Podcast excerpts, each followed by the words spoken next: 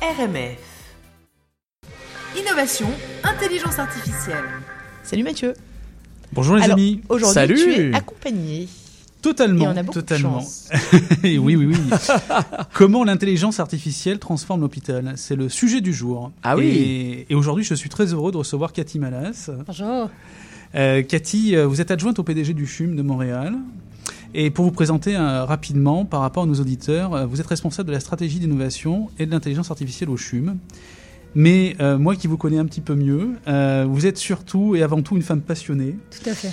passionné par les êtres humains et par l'exploitation des connaissances comme vecteur de changement et de transformation du système de santé. Exact. C'est bien résumé Oui, oui, merci de l'invitation. C'est un privilège d'être parmi vous. C'est un plaisir de vous recevoir. Euh, alors moi j'ai une première question qui, qui va paraître un petit peu euh, peut-être euh, primaire, mais y a-t-il une nécessité d'absolu d'intégrer l'intelligence arti- artificielle dans ses pratiques pour un établissement de santé? Pour répondre à cette question-là, il faut se rappeler de la mission cœur d'un établissement de santé, qui est d'améliorer sans cesse la santé de notre population, incluant les intervenants de santé, qui est notre main-d'œuvre et les talents qui soignent tous ces patients-là et qui font la promotion de la santé.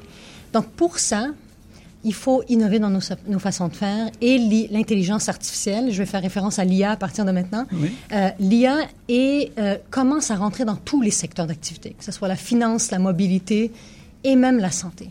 Donc, on se, il, y a- il commence à avoir des algorithmes apprenants d'IA qui sont tout aussi précis dans le, cancer- dans le dépistage du cancer du sein que nos grands oncologues euh, euh, qui soignent nos patients. Il commence à y avoir des cas pratiques de gain d'efficience dans l'automatisation des processus logistiques. Donc, on a la responsabilité comme établissement d'intégrer l'intelligence artificielle de façon responsable, et quand je dis de façon responsable, qui crée de la valeur et qui améliore sans cesse la santé des populations et de nos intervenants. Et donc, c'est pour ça qu'il y a une nécessité d'intégrer l'intelligence artificielle parce qu'elle est là. Elle était là depuis un bon bout de temps, mais là, elle commence à rentrer dans nos processus de travail, nos pratiques auprès des patients. Donc, on a cette responsabilité-là d'accompagner les patients et les acteurs, les intervenants pour intégrer l'IA de façon responsable. Donc, on, on pourrait dire que l'intégration de l'IA dans, les pratiques, ça vient augmenter la qualité de prise en soin? Exact. Eh Ben, il faut s'assurer qu'elle augmente. Euh, Donc, D'accord. dans toute innovation qu'on intègre, comme Oui. l'intelligence artificielle en santé, il faut s'assurer qu'elle soit, soit qu'elle améliore l'expérience du patient ou les résultats des soins et services qu'on leur offre Ouais. par un gain d'accessibilité, de qualité, de sécurité, Ouais. soit qu'elle améliore la santé des populations, meilleure réinsertion professionnelle, euh, meilleure qualité de vie, soit réduire les coûts de la santé ou améliorer le mieux-être de nos intervenants. Donc, il faut qu'il y ait une création de valeur. Il faut qu'il y ait de bénéfices pour les patients, de bénéfices pour nos intervenants. Donc, c'est notre responsabilité de s'assurer que ça soit intégré de cette façon-ci, puis que ça crée de la valeur pour eux. Ok. Et, et, euh, on, on peut remarquer que le CHUM est un acteur montréalais avec beaucoup de leadership dans la démocratisation de l'intelligence artificielle, notamment auprès des citoyens. Et, et on, on est un peu surpris par ce rôle-là. Comment en êtes-vous arrivé euh, à, à cela, justement? Ben, euh, J'ai répondu en partie à Oui. la première question en se disant on a la responsabilité de toujours offrir les meilleurs soins et services à la population. Mhm. Euh, donc, il faut s'assurer que ce qu'on leur offre, c'est les meilleures pratiques auprès d'eux. Mhm. Euh, donc, on sait que l'intelligence artificielle entre dans nos murs, donc il faut s'y préparer. Alors, pourquoi euh, on a décidé d'intégrer l'IA dans notre stratégie organisationnelle en créant une école, j'y reviendrai plus tard, Ouais. euh, tant pour nos intervenants que pour les patients, parce que les patients commencent à s'y intéresser. Je vais vous donner un- euh, vraiment une étude de cas réel. On a une communauté d'innovation sur les objets connectés en santé. Ouais. Un objet connecté nous permet, exemple une pompe à insuline intelligente, de colliger les données, puis de pousser de l'insuline en fonction du besoin physiologique patient. de- du patient. Et là, et c'est Marcel, je vais le nommer, je ne vais pas dire son nom de Ouais. famille, mais Marcel a dit, ben moi, je commence à l'utiliser. Wow. Oh boy. Là, nous, il y a des médecins qui savent même pas encore c'est quoi, et des infirmières. Alors, comment que nous, on, on s'y intéresse? Parce que, un, c'est venu du terrain, des chercheurs, des cliniciens qui commencent à en faire, des patients qui commencent à utiliser des objets connectés avec des algorithmes apprenants d'intelligence artificielle. Donc, c'est de là où on s'est dit, il faut prendre un leadership pour qu'on développe, on co-développe, on expérimente, on valide les bénéfices en milieu réel de soins, en milieu réel de santé. Et c'est pour ça qu'on a assumé ce leadership-là, puis on en a fait une priorité d'organisation. Super. Est-ce que je peux poser une question Mais je pense que c'est une, pu- une, une- une question en tout cas que le grand public peut se poser, Oui. que tout le monde, là, chaque citoyen. En fait, dans les, euh, dans les métiers extrêmement humains, ça fait peur de remplacer euh, bah, l'humain par, par l'intelligence artificielle. Comment on peut expliquer que ça peut faire peur, mais ça peut aussi être au contraire une, extra- une, une amélioration, une innovation. euh, bah, Une chance, quoi. c'est ça, une chance et euh, que ça aille dans le bon sens. Alors, euh, je vais répondre pour, à, la, à la deuxième question. Comment on peut amener les gens à le voir comme une opportunité pour se reconcentrer sur notre cœur de mission, qui est d'offrir du soin aux patients? Il y a des tâches que nous, on fait. Moi, je suis orthophoniste de première formation et gestionnaire de deuxième. Il y a des tâches que je fais que je trouve plates comme intervenant, que je trouve pas de valeur ajoutée pour le patient. Et je pense que l'automatisation de certaines tâches ou des, des algorithmes qui peuvent m'aider à prendre des décisions, me libérer de tâches que je trouve à valeur non ajoutée pour moi, que je trouve plates, ou de, de, de prendre des tâches qui vont me permettre de passer plus de temps avec le patient. Nous, c'est comme ça qu'on a communiqué et, amené l'intégration de l'IA en disant, regardez, l'IA va être une aide à la décision. L'IA va peut-être un jour remplacer, mais maintenant notre responsabilité, parce qu'il y a des, pro- il y a des techniques, par exemple les technologues en pathologie. Présentement, c'est des, des technologues qui analysent votre biopsie. On fait, on, on prend euh, une biopsie du tumeur. Présentement, c'est des technologues qui font l'analyse manuellement. Ça leur prend une heure et demie. Maintenant, avec un algorithme, ça prend trois minutes. Comme eux, ils ont raison d'avoir peur. Leur métier est quand même en train de se faire euh, transformer, quasi remplacer. Notre responsabilité comme système de santé, c'est d'accompagner en amont ces, ces métiers-là qui se transforment de façon importante pour leur dire ben, qu'est-ce que vous pouvez faire de mieux en soutien aux patients? Comment qu'on peut transformer votre métier dans un peut-être quelque chose de différent ou complémentaire pour vraiment vous permettre de toujours avoir une valeur ajoutée pour le patient? Ou le Et- service au patient. Et le patient, là, dans le cas de la tumeur, il peut aussi se dire, mais euh, et si l'algorithme euh, faisait une erreur? Alors- Et c'est ça, en fait, là aussi où il faut rassurer le patient. Et Exact. D'où l'importance des milieux euh, qui évaluent la va- les bénéfices réels de toute innovation qu'on introduit. On est un centre hospitalier universitaire. On a un mandat d'évaluer via des, des- des projets de recherche ou d'évaluation de la pratique la le vrai bénéfice. Vous avez raison. On a- Il y a raison d'avoir des fois une crainte, mais d'où l'importance de dire est-ce que cet algorithme est capable de dépister si une tumeur est euh, euh, bénigne ou maligne? Et c'est notre responsabilité de mettre en place des évaluations de ces technologies-là, comme l'IA, pour dire oui, c'est précis. C'est aussi précis qu'un oncologue. Qu'un oncologue, C'est aussi ouais. précis qu'un radiologue. Et donc là, les radiologues vont être sécurisés, le patient va être sécurisé, mais on ne peut pas prendre pour acquis que ça crée des bénéfices. Donc, notre responsabilité d'être ouvert à l'industrie qui génère ces technologies-là, de dire venez avec nous et les patients, on va mesurer les bénéfices. Si on a, on les garde. Si on n'a pas, on les enlève. Ok, c'est tout à fait clair. Non, mais c'est un- c'est c'est exact. Je pense que c'est un peu le nerf de la guerre. Ah oui. Enfin, oui, c'est un peu, le- c'est un peu les, les appréhensions, en tout cas, qu'on peut avoir euh, dans le dans l'IA et, et le, les- le milieu hospitalier. Puis c'est pour ça que j'utilise le terme responsable. Nous, on a la responsabilité de mesurer les bénéfices réels et donc d'intégrer ce qui a de la valeur, soit en gain d'efficience, soit en gain de qualité, et de repousser ce qui n'a pas de bénéfice pour les patients. C'est notre responsabilité. Donc, c'est pour ça que quand j'utilise le terme intégrer l'IA de façon responsable avec les équipes et les patients, ça, c'est notre responsabilité comme système de santé. Mais, mais justement, mais j'avais une, une question qui était sur.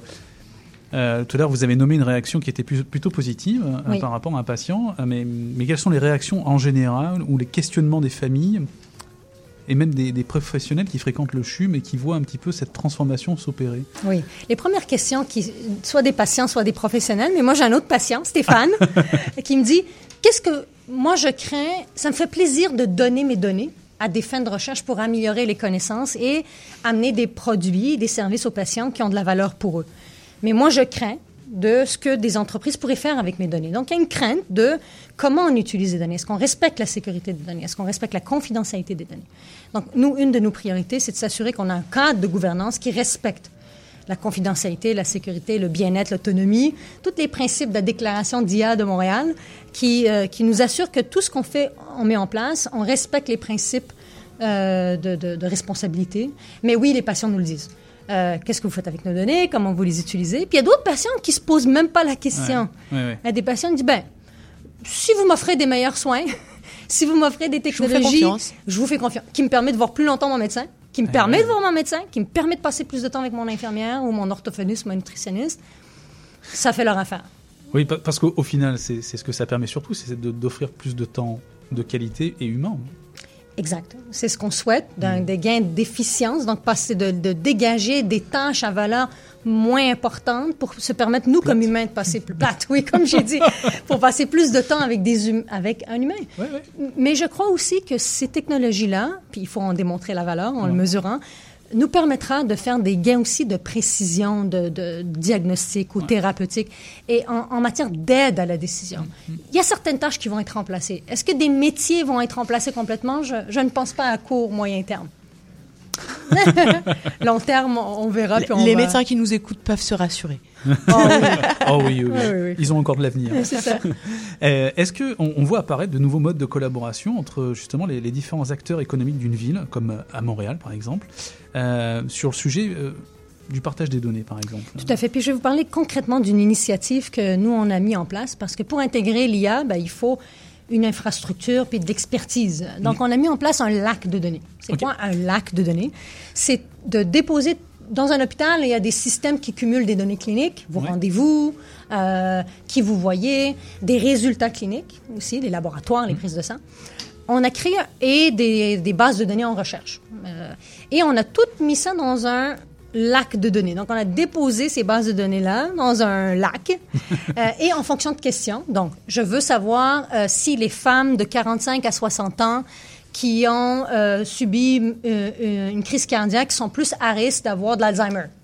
Donc là, je vais femmes, 40 à so- euh, 45 à 60 ans, crise cardiaque, Alzheimer, et je génère Des un données. projet, un Ouais. donné, un algorithme. Donc, cette initiative-là de lac de données nous a permis, euh, nous permet potentiellement de faire des projets avec l'entreprise. Une entreprise qui développe des technologies peut accéder à nos données tout en respectant la sécurité, la confidentialité et les lois en place. Donc, ça, ça nous permet d'ouvrir à l'entrepreneuriat en santé, qui, eux, ont besoin d'accéder et de valider leur algorithme en milieu réel, et eux, de commercialiser éventuellement des euh, technologies qui incluent des algorithmes euh, qui ont de la valeur pour les patients, et donc favoriser une commercialisation plus réussie.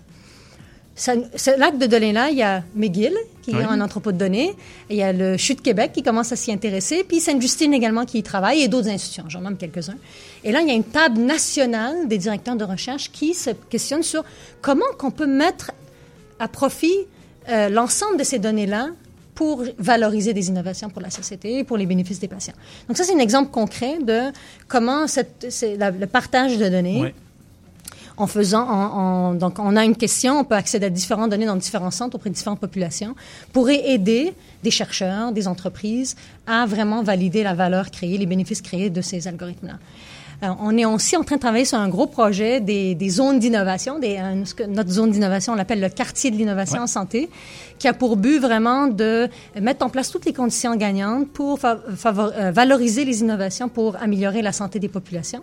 Donc, créer de la richesse sociale et en santé, mais également une zone de développement économique euh, pour euh, vraiment qui amène les entreprises, les, les centres de recherche, les universitaires, les associations de patients à collaborer ensemble pour valoriser les innovations euh, au bénéfice euh, de l'ensemble de la société. Donc, création de richesse sociale, création de richesse économique, par vraiment en mettant en place un quartier en mode laboratoire vivant où les gens peuvent se côtoyer, collaborer pour générer des innovations qui ont des bénéfices. Et est-ce qu'on peut s'imaginer un- de la médecine prédictive euh, Ben, de toute façon, c'est tout à fait, parce que ça, c'est un des sujets d'intérêt de plusieurs de nos Oui. centres euh, hospitaliers universitaires. Et c'est là la force de, du partage et de l'accès facile aux données Ouais. de multiples entrepôts et de lacs de données, pas juste à Montréal, mais avec Mm. les régions, Sherbrooke, Québec et Londres. La France, Oui. Euh, il y a une, grande, une autre grande initiative qui est de Terry Fox et Imagia, qui ont reçu un financement de quand même 50 millions du fédéral Quand même. pour vraiment euh, créer une infrastructure où les lacs de données pan-canadiennes se communiquent entre eux. Génial. Donc pour la recherche, c'est génial. C'est génial. Parce que je fais une étude d'exemple au CHUM, mais si je veux la généraliser, je vais avoir, à donner- avoir accès à Waterloo, Mm. à Terre-Neuve, à, à Vancouver. Donc de créer vraiment une infrastructure où les données, on peut facilement accéder de données en fonction de certaines questions de recherche qu'on a. C'est prometteur. Ouais, complètement. Et est-ce que là, si on a des, euh, si on a des auditeurs qui ont envie de donner leurs données, c'est quelque chose qui est possible ou pas du Enfin, est-ce que est-ce qu'il y a un volontariat euh, de la du don de données? Alors, ça, C'est une- très intéressant que vous posiez la question parce qu'il y a plusieurs initiatives en cours. Je vais en nommer une, Pulsar, nos amis de, euh, de Québec, qui ont vraiment développé une plateforme qui mesure les habitudes de vie des citoyens. Puis on leur dit, est-ce que ça c'est vraiment un entrepôt qui va permettre de faire de la recherche pour améliorer la santé de la population? Est-ce que vous accepteriez de donner vos données à des fins, à des dons de recherche?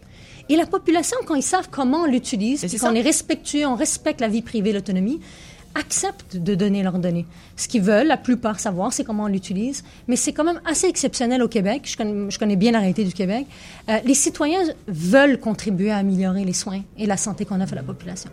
Et de donner ces données comme un don pour améliorer ce qu'on offre, euh, c'est quelque chose qui est très accepté par la population, tout en respectant euh, Mais ça se fait déjà. Oui, Et oui, ça commence à se faire de contact- plus en plus. On peut contacter par exemple le CHUM en disant euh, je, je- je veux donner mes données. C'est en- en- présentement la façon que c'est fait, c'est par euh, pro- par Projet. projet, Ok. par thématique. Donc, exemple, il y a des grands registres de données en cancer du sein.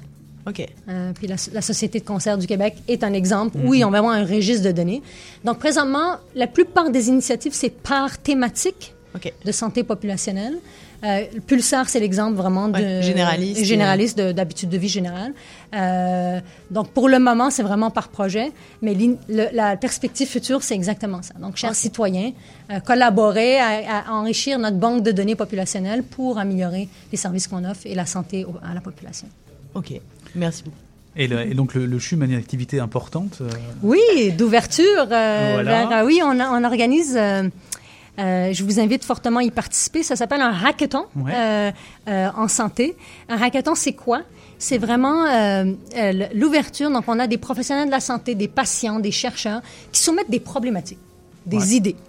Euh, exemple, j'aimerais mieux dépister le suicide chez les employés, par exemple par exemple. où j'aimerais dépister l'anxiété chez les jeunes. Donc, et on lance ces défis-là, ces besoins-là à la communauté, et des développeurs, des codeurs, des programmeurs, des développeurs de jeux vidéo se greffent à ces besoins-là et en deux jours et demi développent un prototype d'une solution, Solution. à cette problématique-là. Donc, c'est sur trois jours, le 2, 3, 4 avril. Euh, je vous invite à aller consulter. C'est Hackathon Chum, vous pouvez les trouver sur le site. Puis, euh, on a trois thématiques. L'IA, Ouais. l'innovation dans son sens large, qu'elle soit technologique ou pas, Ou pas. ou pas, et les jeux vidéo. On a plein de partenaires. Je tiens à remercier Hacking Health et la Ville de Montréal comme grands partenaires, et plein d'autres comme Ubisoft et, et d'autres. Super. Ok, merci beaucoup. C'était extrêmement intéressant. On a d'ailleurs euh, des auditeurs qui sont euh, qui nous disent je serais euh, prêt à donner mes infos pour ce type d'initiative. Bravo. Oh, c'est génial. Voilà. C'est génial, merci. Merci infiniment, Cathy Malas, d'avoir répondu à ces questions. Merci à vous. À bientôt. C'était Innovation, Intelligence Artificielle.